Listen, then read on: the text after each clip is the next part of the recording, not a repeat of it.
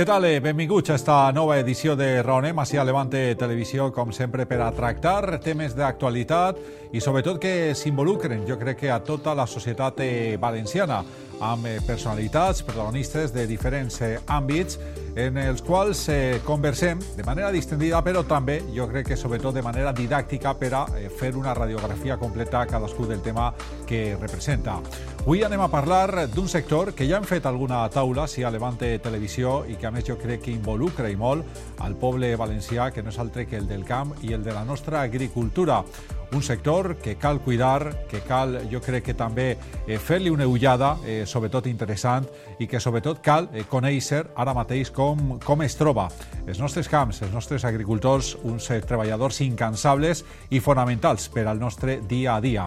Per a parlar un poc de tot això i d'algo més, avui comptem amb la presència de Cristóbal Aguado, ell és president de Aba Asaja, una associació valenciana d'agricultors molt implantada i que de segur es va donar, jo crec que, dades molt interessants. Cristóbal, què tal? Benvingut i moltes gràcies per estar així en Levante Televisió. Moltes gràcies i un salut a tots. Eh, ara entrarem més en detalls, però aixina de primera ullada, eh, per a obrir un poc la, la llauna, Cristóbal, eh, com es troba ara mateix el, el Camp Valencià? Una radiografia general. Bé, doncs és un moment molt delicat, i tots els datos que coneguem i que sabem eh, ho mateixen clarament. Tenim una joventut eh, molt, molt xicoteta, molt curta, no tenim prou relleu generacional, tenim una mitja d'edat superior als 65 anys i la quantitat de gent que n'hi ha de 70-80 anys encara en el camp perquè es dol abandonar aquesta extensió que ha sigut la seva vida, pues, estan aguantant metge. Crec que és una situació delicada, per la situació social, política i, des de luego, de com es mira des de Brussel·les el camp a l'hora de fer front a els països tercers que tenen uns acords eh, mutuos entre Europa i ells que es favoreix tremendament. Uh -huh. La setmana passada, Cristóbal, vareu presentar les dades, un balanç de lo que va ser eh, l'any passat, l'any de 2023. Eh, N'hi ha xifres que són molt significatives. Per a començar, 400 milions d'euros les pèrdues del sector agrari en la comunitat valenciana en el 2023. És una quantitat espeluznant. Efectivament, és un any 2023 en el que en el balanç estem molt preocupats. Seguim tenint eh, pèrdues molt relevants, 400 milions d'euros per al que és el sector agrari valencià, que avui n'hi ha tan poca gent i que seguim produint, eh, pese a tot el que tenim, eh, molt més que produïm fa 40 anys? I crec que és un símptoma de que estem treballant moltíssim però no se mos compensa adequadament perquè els danys que sofrim econòmics no són només de la climatologia, són de la climatologia, és de pèrdues de, de, en produccions agràries, és de danys de la fauna, és de robos, i és, en definitiva, de moltes circumstàncies que al final sumen i ens perjudiquen. Mm -hmm. Així m'imagine, Cristóbal, que cal involucrar també a les administracions. Ara mateix creu que s'està eh, fent eh, tot el possible des de les administracions o cal fer molt més? No, efectivament, eh, fent un estudi de la realitat agrària de la comunitat valenciana, les necessitats, les metes que, que necessitem eh, arribar i, des de luego, les etapes que tenim que complir no estem rebent els apoyos i els reconeixements que es mereixem. És de veres que ens escolten totes les administracions, la valenciana, la nacional, i també escolten el que diguem en Brussel·les, però escoltar és una cosa i fer cas i marcar una pauta i negociar una fulla de ruta és una altra. I en aquest moment és de veres que, encara que les competències d'agricultura estan en les conselleries de tota Espanya, també en la valenciana, uh -huh. pues la veritat és que el pressupost que té la Generalitat Valenciana per a l'agricultura és totalment insuficient i, des de luego, el Ministeri, eh, jo no vaig entrar ara en el capítol de la dotació econòmica que té la nostra autonomia, però indudablement és totalment insuficient, és públic i notori que recibim molt menys que tenen la mitja d'altres comunitats i això està perjudicant-nos d'una forma notable. Però jo dic una cosa molt clara, aquesta situació difícil se veu agreujar moltíssim per aquestes faltes de reciprocitat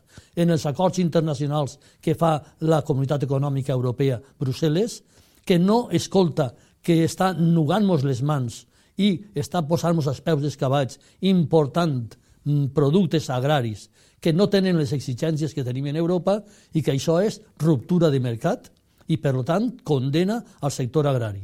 I jo dic una cosa, el medi ambient és molt bonico, però el medi ambient, en gran part, el curen i el cuiden els agricultors. Uh -huh. Nosaltres som la frontera d'Europa en el sud d'Europa i si volem un litoral, un Mediterrani verd, que és essencial per salvaguardar el cor d'Europa en pluges i altres climes, crec que Europa tindria que implicar-se més. La diferència és que en Europa plou quan fa falta i no tenen que fer Clar. infraestructures de regadiu i així en Espanya la climatologia és molt adversa i necessitem, per tant, tindre unes infraestructures costoses que al final també lleven recursos econòmics en temes de modernització, de rentabilitat i de viabilitat de les explotacions. Uh -huh. Per això dic que és un any molt dur i sí. que les administracions cada una en el seu àmbit tenen que fer en escala un principi d'acord. En aquest moment tenim a mitja Europa en peu de guerra, eh, nosaltres estem representats en el Copa Colleca en Brussel·les perquè la Comissió d'Agricultura té que escoltar totes aquelles coses que decidissin en l'opinió del sector. I ahir que estem totes les organitzacions agràries i cooperatives contínuament estem fent eh, documents que certifiquen la situació que estem patint, la evolució que n'hi ha i lo verdaderament interessant és 27 països de la Unió Europea en estos foros estem firmant documents de consens total per fer-li veure a Brussel·les que està equivocant-se, que la suficiència alimentària és algo essencial, que el que se'n va del camp no torna i que el sector primari és essencial del tot per garantir una mínima quantitat en neveres i en lineals de supermercats. Tot és precís, però des de luego lo més precís és menjar tots els dies la població. I el dia que falta el menjar, quizà ho plorem, i les circumstàncies polítiques i socials de molts països de l'entorn estan donant-nos a entendre que aquests radicalismes que n'hi havia en Brussel·les i que ara s'han matisat a raïs de la guerra d'Ucrània i la de Gaza, està demostrant que no se pot ser tan contents com van en Brussel·les de que tot, si no se hace aquí, vendrà de fora. Sí, sí, és molt bonic dir que vindrà de fora. Però ell, si no ve de fora, què? Acabem en lo nostre? Uh -huh. Hi una situació, eh, Cristóbal, eh, que és inevitable no, no parlar d'ella. Parlem del, del canvi climàtic, no? Hem vist com està granissant, eh, una sequera que jo crec que és evident, la falta de, de pluja, eh, temperatures que són exageradament elevades. Eh, avui mateixa, no? Eh, esta, esta setmana està sent eh, tremenda per a, per a l'altura el, en la que es trobem. Esto, evidentment, perjudica i m'imagino que preocupa, no?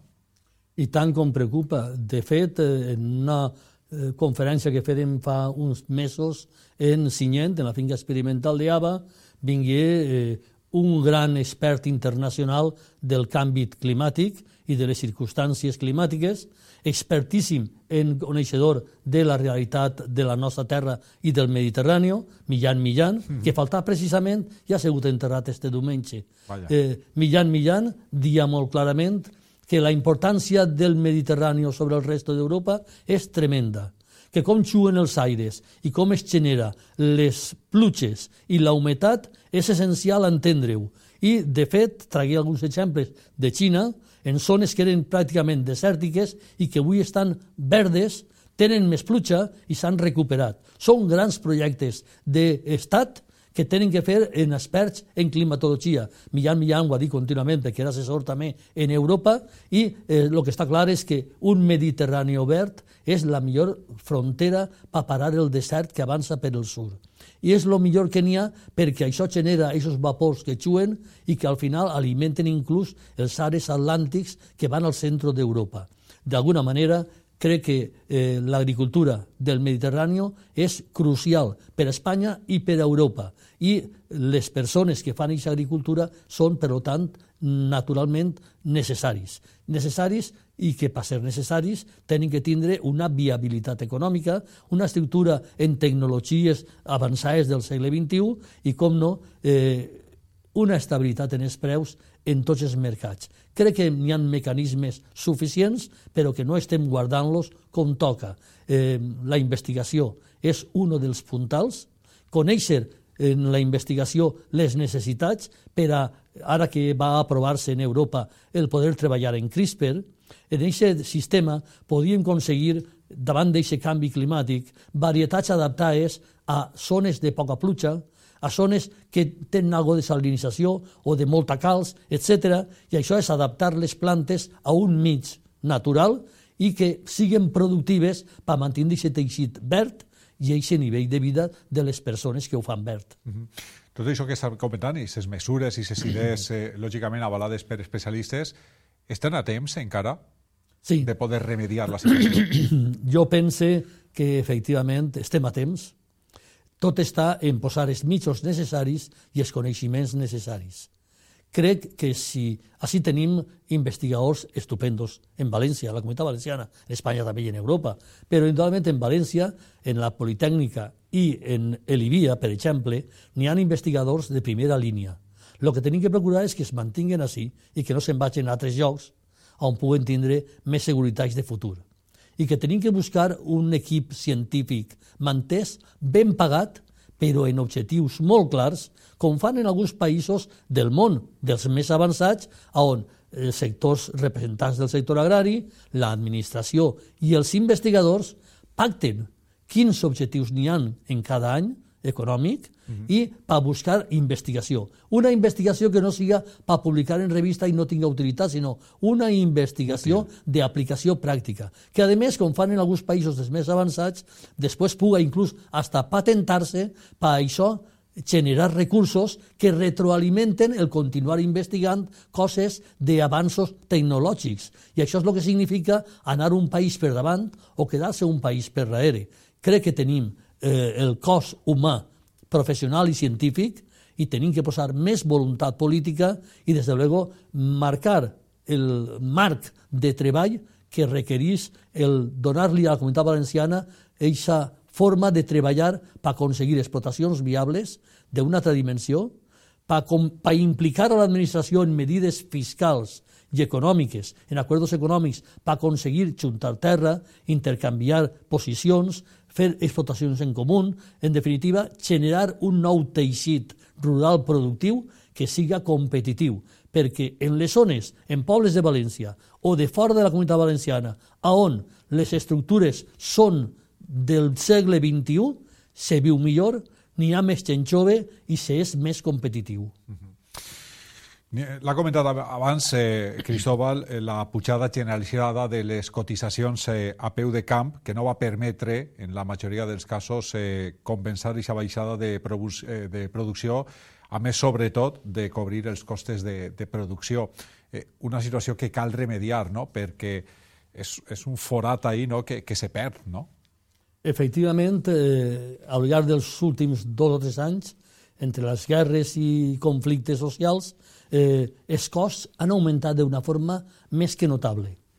Eh, L'any passat tinguérem uns sobrecostos tremendos en el cost dels abonos, en el cost dels fitosanitaris, en la reducció de fitosanitaris, en l'energia, l'augment espectacular que va haver, tot això repercutís sobre el producte que està fabricant-se. Si a més li postes un augment fort en qüestions laborals, l'augment és major encara. Si a més se dona la circumstància que es dona així, que trobar mà d'obra qualificar és molt difícil, això augmenta el desperdici, augmenta el cost, en definitiva, i fa que tu en el mercat te quedes fora.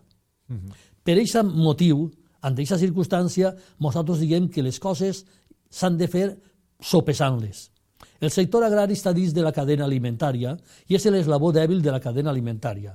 Avui eh, el que mana, en definitiva, és la gran distribució que marca els preus, uh -huh. però després els que estan per baix van restant tots els gastos que tenen, el benefici que volen obtindre i al final el que queda és per l'agricultor. Això té males conseqüències, perquè quan el que està dalt que té la força, no és capaç de valorar el que està exigint, està condenant a un sector com el primari d'una forma eh, desastrosa, uh -huh. perquè paralitza l'economia. Ahí està els datos que tenim en economia de la capacitat productiva valenciana, de les terres abandonades en la comunitat valenciana, de la estructura agrària valenciana i de la falta d'inversions majors ja que no n'hi ha beneficis. Tot això forma part d'un conjunt que deu de ser estudiat i deu de ser analitzat, especialment en els cultius agraris majoritaris de la comunitat valenciana, com són els cítrics, com és el raïm, el raïm de vi sí, sí. i el raïm de taula,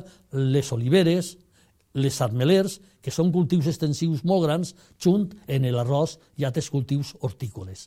Crec que tenim que valorar-ho objectivament i sense perdre de vista una cosa, la ramaderia, que és complementària i que s'encontra en jocs, en algun joc eh, molt difícil, com és, per exemple, en la zona alta de Morella, etc., en esports, que estan portant avui per la sequera i la situació climàtica l'aigua per alimentar els ganaos en cubes. Això és una situació que junta les plagues i enfermetats que tenim en el camp i en la ganaderia està posant contra les cordes al nostre sector. I jo crec que mereix una reflexió molt clara per tots. Uh -huh. Si volem dissenyar un futur, tenim que estabilitzar la cadena agroalimentària. Uh -huh. I en aquest moment, eh, quina cosa millor que parlar en cada eslabó de producte productiu, de varietat productiva, eh, quins són els punts dèbils i quines són les fortaleses. València, per dir un exemple, en el cultiu majoritari, som número 1 en Europa en volum de producció de cítrics. Però en aquest moment eh, perdem 1.500, enguany han perdut 1.500 hectàrees de terra agrícola de cítrics, però n'hi ha en perill de perdre's 15 o 20.000 hectàrees en molt poc temps si no canviem el model i acertem els passos a seguir. Això és una debacle autèntica per a la citicultura i per al prestigi de l'agricultura valenciana. I tenim un problema número 1 en la citicultura, i és que no hem sabut en 20 i pico d'anys arreglar el tema de la pinyolà. València és líder en mandarines i clementines en tota Europa. Tenim les millors mandarines de qualitat d'Europa.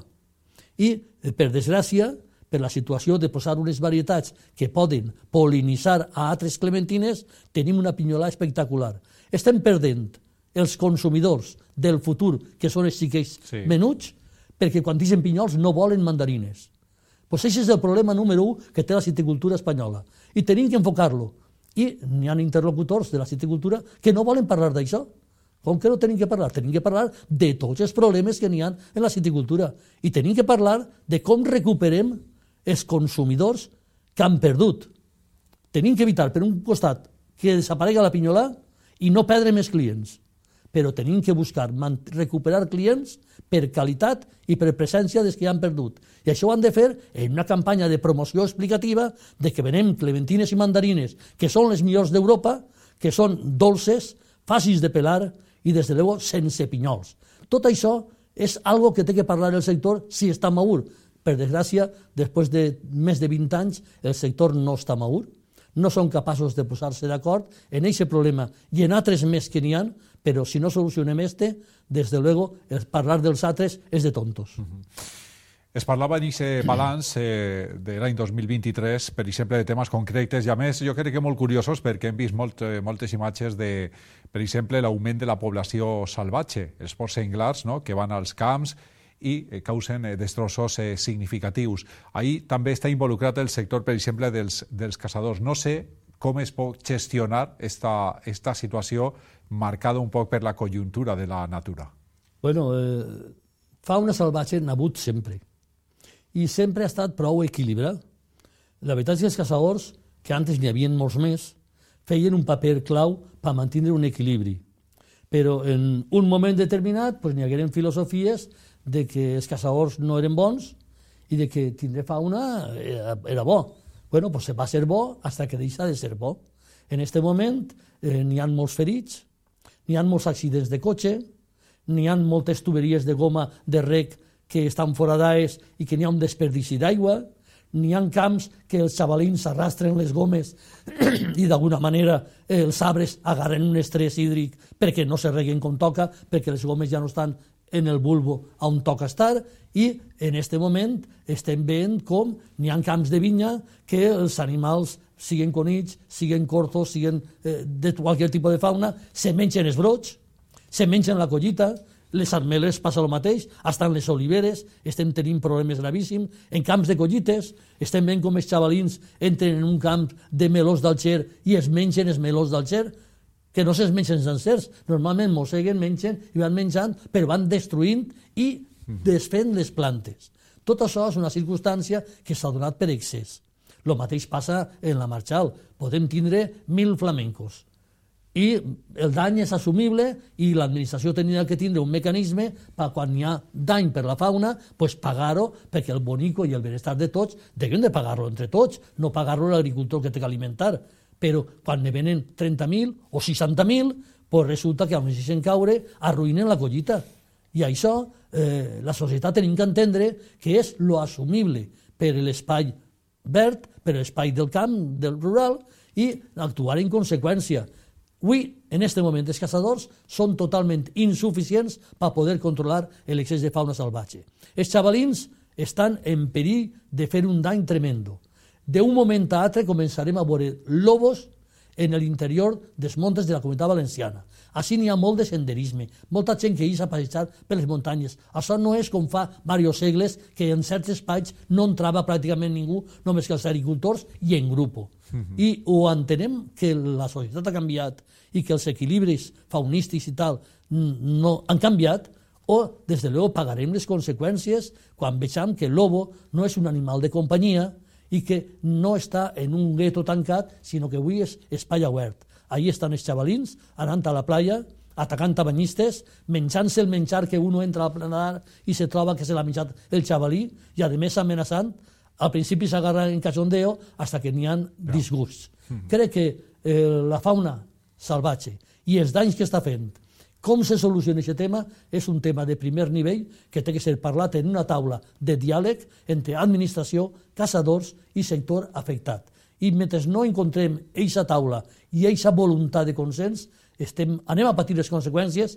i segurament ho pagaran molts innocents perquè això tindrà més conseqüències. Mm -hmm. L'any passat va ser el primer any en què es va ficar en marxa la política agrícola comú. Eh, no sé quin balanç, Cristóbal, es pot fer d'aquest primer any de, de vida. Bueno, jo estic molt decepcionat en la forma de veure les coses en Brussel·les no xafen terra i és molt perillós jugar en un sector tan sensible com és el sector agrari.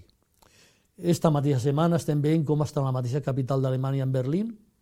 Els transportistes i els tractoristes dels agricultors, els tractors, han bloquejat la principal avinguda de la Unterlinden de Berlín, com dic. És un crit d'auxili, no és una protesta. És un crit als polítics perquè deixen d'influenciar-se per filosofies que no xafen terra i que estan generant una situació verdaderament preocupant. Tenim un mig de vida, tenim una missió que és molt més que una missió d'un treball professional. Tenim la missió d'alimentar a una societat molt important com és l'europea i que tenim que tindre possibilitats de fer-ho sense perdre qualitat de vida. Un agricultor té que poder viure i tindre un futur igual que qualsevol altre treballador que treballa en qualsevol sector de l'economia. Pensar que l'agricultor apenes menja, que apenes és vist, que no té cultura i que està ahí i com si fos un pària, aquesta cultura és pròpia del segle XV, però no és pròpia del segle XXI. I tenim que entendre que l'agricultor, si no recibís un preu just, té un problema. Per poder fer tot això està la PAC en Europa la política que tots els 27 països d'Europa consensuen d'aplicació en qualsevol espai de la Unió Europea per permetir una evolució natural de cada sector productiu, agrari i ramader. bueno, pues, els acords internacionals per un costat, les medides internes, les filosofies d'eliminació d'armes per a lluitar contra les malalties que afecten a les plantes, eh, les filosofies de que tot és mal sense demostrar-ho científicament.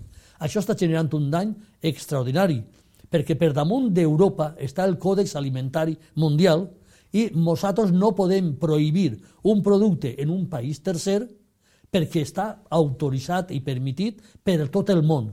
Europa és més papista que el papa, que diguem vulgarment, uh. -huh. i hem, res, hem arribat a un moment en què així en la ribera, així al costat de l'horta i en l'horta, tenim una collita nova que són escaquis i que estan tenint eh, desperdicis alimentaris de producció d'hasta el 50%. Això no havia passat mai. i una producció que antes era de 400.000 tonellades, en guany apenes arriba a 170.000 tonellades. Això significa un problemón i que estiguen perdent-se cada any no sé quantes hectàrees que s'abandonen perquè no poden lluitar contra el cotonet, contra la mosca, contra l'hongo, contra... Senyores, si mos lleven les armes per defendre's, què ve després? Arribar als hospitals? Llevar els antibiòtics dels hospitals? Perquè les medicines de les plantes són una cosa, però també la ramaderia té les seues medicines per combatre les, les malalties i també les persones tenim les nostres medicines per combatre les enfermetats que tenim. I si no tenim algo per salvaguardar-se, posem en perill la nostra integritat i el nostre futur. I en el camp està passant això. N'hi ha una proliferació de plagues. A més, Europa és el primer importador del món en productes alimentaris i les fronteres que depenen de cada país són molt diferents. En aquest moment apenas entren quatre tonellades que diguem de taronges del món per vindre a Europa. Va, entren per Rotterdam. en Rotterdam tenen moltíssima més facilitat per entrar en Europa. Per què té d'haver un criteri diferent en Rotterdam al de València? Mm -hmm. Perquè així coneguem les plagues i veiem les taronges en lupa i intentem que no vinga una plaga nova, però cada any ve una plaga o dos nova i estem no globalitzant, sinó eh, important les plagues d'altres països. Si a aquesta importació de plagues neguem el tindre matèries actives per poder-se defendre, estem als peus dels cavalls els productors agraris. Per això en guany, que a més el canvi climàtic, vull que sàpies una cosa, el canvi climàtic ha fet que en compte d'haver sis generacions d'àcaros en les plagues d'àcaros del camp, dels cítrics, mm -hmm. n'hi hagi vuit generacions. Això són milions i milions, bilions d'aranyes més de lo normal. Al no tindre productes, molts no. camps s'han quedat per collir. S'ha estropeat barbaritat de producte. Estan parlant del desperdici alimentari en els hogares. Per què no parlem del desperdici alimentari en els camps? Per què en l'horta de València eh, els agricultors s'han perdut la meitat de les terres en tres anys? Ha hagut que fer una reflexió. La fotografia de l'horta de València és una fotografia de primera. És de veres que en altra estructura agrària també seria una foto de primera en una diferència que seria molt més fàcil produir perquè s'abarataria la unitat de producció econòmicament, i això seria competitivitat. Però no han posat el que tenien que posar a l'hora de valorar lo bonica que és l'horta, la necessitat de protegir-la per tindre aquesta alimentació pròxima i fresca i de màxima qualitat perquè està al costat de casa, i València és una gran ciutat que si comprara els productes de l'horta directament és que València tindria la millor alimentació del món. Uh -huh. Entonces, tot això no hem sabut posar-ho en valor, no hem sabut promocionar-ho i els consumidors encara han de pres que no és igual una taronja de València que una taronja d'Egipte, perquè és molt dolça, però és aigua en sucre, uh -huh. mentre la nostra té un grau d'acidesa que identifica a on el clima és el més exigent per fer qualitat.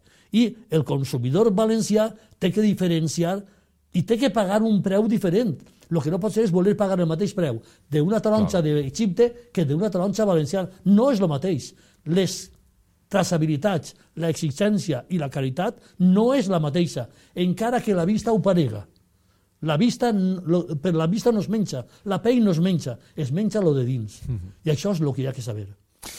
Pues Cristóbal, que se queden sense temps, jo crec que ha sigut molt il·lustrativa esta entrevista, segur que ens hem quedat eh, amb temes molt interessants per despatxar, però eh, segurament tindran un altre programa per a, per a poder fer-ho.